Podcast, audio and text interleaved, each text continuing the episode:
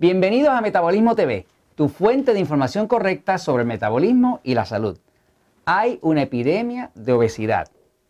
Yo soy Frank Suárez, especialista en obesidad y metabolismo. Hoy quiero explicarte cómo es que engordamos. Es importante entender qué causa un problema para luego saber cómo lo podemos resolver.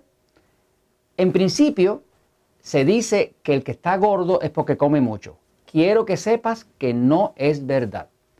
Fíjate que hay gente que come como loco, esos que yo digo, esos flacos condenados, comen como loco y no engordan. Sin embargo, aquellos de nosotros, y yo me incluyo, que tenemos un metabolismo lento, parece que engordamos hasta de mirar la comida. Mientras tanto, los flacos esos comen lo que quieran, pizza con Coca-Cola, lo que les dé la gana, pastel como dicen allá en México, bizcocho como decimos acá, mantecado, helado, dulce, chocolate y no engordan. Así que aquí hay un problema de metabolismo, pero es importante saber cómo es que el cuerpo crea la grasa. Voy a hacerles un pequeño dibujo para que entiendan qué es lo que hace que el cuerpo acumule grasa, o sea, cómo es que engordamos. Porque si lo entiendes, lo puedes resolver. ¿Ok? Fíjate. El cuerpo humano está diseñado para sobrevivir. El cuerpo quiere sobrevivir. En tiempos buenos, en tiempos malos, como sea, el cuerpo quiere sobrevivir.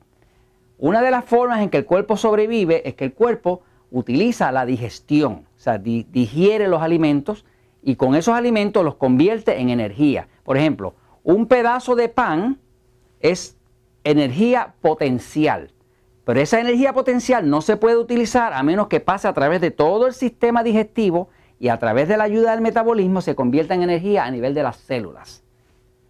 Cuando una persona come, cuando ingiere alimentos, pues los alimentos son de distintas clases.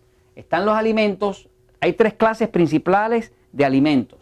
Están por un lado las proteínas.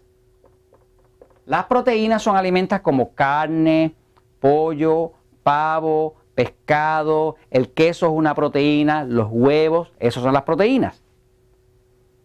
Están las grasas. La grasa de cerdo, el aceite de oliva, todo eso cae dentro del tema de los lípidos, de las grasas. Y luego están los carbohidratos. Los que lo tienen un nombre técnico le llaman hidratos de carbono. Yo le llamo carbohidrato, que es un anglicismo, algo que viene del inglés, pero todo el mundo lo entiende con más facilidad. Así que estos son como las tres clases de alimentos principales. Digamos que son tres tipos de combustibles distintos. Las dietas tradicionales que nos han vendido por 50, 100 años es la dieta de contar calorías, reducir el número de calorías. Esa dieta no ha dado resultados porque la realidad es que hay una epidemia de obesidad. Llevamos 40 años contando calorías y todo el mundo está más gordo. Así que algo me dice a mí que no necesariamente eso es la mejor forma de atacar el problema de la obesidad. Entonces, yo estaba buscando en la investigación por qué era que yo estaba gordo porque así fue que empezó todo esto del libro El Poder de Metabolismo, Metabolismo TV, empezó con mi propia búsqueda de por qué yo estaba gordo y por qué todas las dietas me funcionaban, bajaba de peso y luego volvía a rebotar y siempre terminaba más gordo que lo que había empezado. Tuve toda mi vida dieta y de fracaso en fracaso, hasta que encontré la razón de por qué engordaba. Y aquí viene la razón de por qué engordamos. Fíjense, cuando nosotros comemos, la comida entra al estómago, del estómago va a pasar al intestino, que es donde se digiere. Pero para que el cuerpo pueda utilizar esos alimentos, esos alimentos tienen que convertirse en sus partes moleculares, o sea, en algo molecular. Un pedazo de carne no cabe en la célula, es muy grande. Un pedazo de pan no cabe en la célula, es demasiado grande. Por lo tanto, el cuerpo tiene que romperla en sus componentes moleculares, en sus componentes de molécula, de átomo, para que pueda ser utilizable. Las proteínas se van a convertir en aminoácidos. Las grasas se van a convertir en ácidos grasos. Y los carbohidratos se van a convertir en Glucosa. Glucosa es, la es el azúcar que viaja por nuestra sangre que resulta ser el combustible principal del cuerpo. Por ejemplo, su carro camina con gasolina. Eh, algunos camiones grandes caminan con diésel. El cuerpo humano funciona con glucosa. La glucosa es el combustible principal del cuerpo. Las proteínas producen aminoácidos. Las grasas, ácidos grasos.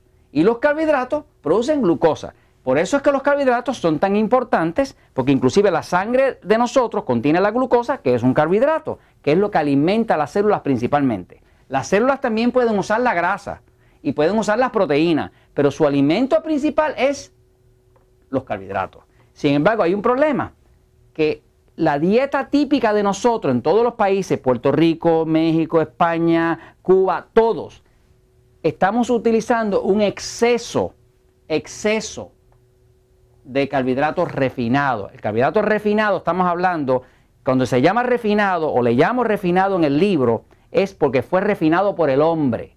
Estamos hablando que se llevó a una fábrica, se pulió, se molió, se pulverizó, se refrigeró, se empaquetó, se le metieron preservativos, se le metieron colorantes, le hicieron todos los procesos industriales químicos que el hombre conoce para preservarlo.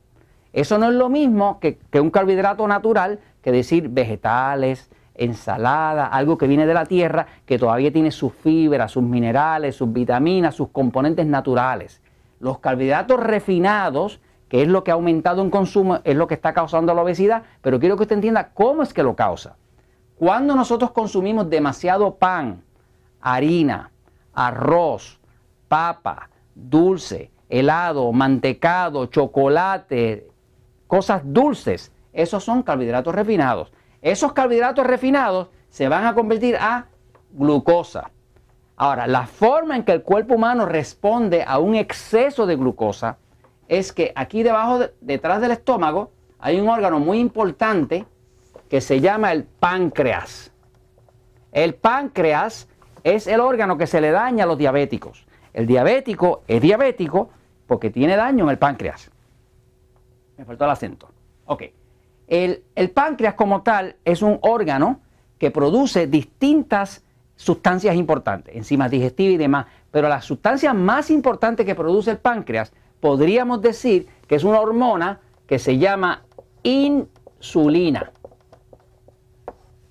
Cuando usted ve que un diabético necesita inyectarse insulina es porque el páncreas está tan dañado que ahora hay que ayudar al cuerpo poniendo la insulina desde afuera. Cuando una persona come exceso de carbohidratos refinados, fuerza al cuerpo a hacer un exceso de insulina. La insulina es como si fuera un carrito de carga y recoge todo lo que hay en la sangre que se puede utilizar y se lo lleva para las células. Calcule que es un recogedor. Usted puede comer proteínas con grasas y eso no le va a engordar. Y no le va a engordar porque cuando el cuerpo siente que es proteína, que son aminoácidos, o grasas, que son ácidos grasos, produce muy poca insulina, poquita. Y como tiene poquita del recogedor, pues usted no puede engordar. Digamos, usted se come un queso que tiene grasa y es grasoso y usted se come el queso grasoso y usted no va a engordar. Contrario a lo que le diga cualquier experto por ahí, usted lo puede observar. Usted come queso con grasa, no va a engordar. Pero si usted comete el error de tomar ese queso y ponerlo dentro de un pedazo de pan, cambió la historia. Porque el carbohidrato refinado, que es el pan, produce mucha glucosa, eso obliga al cuerpo a producir mucha insulina y la insulina como un recogedor recoge todo lo que hay en la sangre y se lo lleva para las células y las engorda. O sea que la forma de uno adelgazar es reducir la insulina. Esta es la forma. Toda la dieta 2x1 que voy a explicar en próximos episodios, dieta 2x1, dieta 3x1, la dieta que está en el libro El Poder de Metabolismo, que es como un estilo de vida, está basada en el hecho científico de que para usted adelgazar tiene que reducir la producción de insulina. Y de esa forma le da un descanso también al páncreas y por eso que los diabéticos se ponen tan y tan bien haciendo la dieta 2x1 o dieta 3x1. ¿Y sabes qué? La verdad siempre triunfa.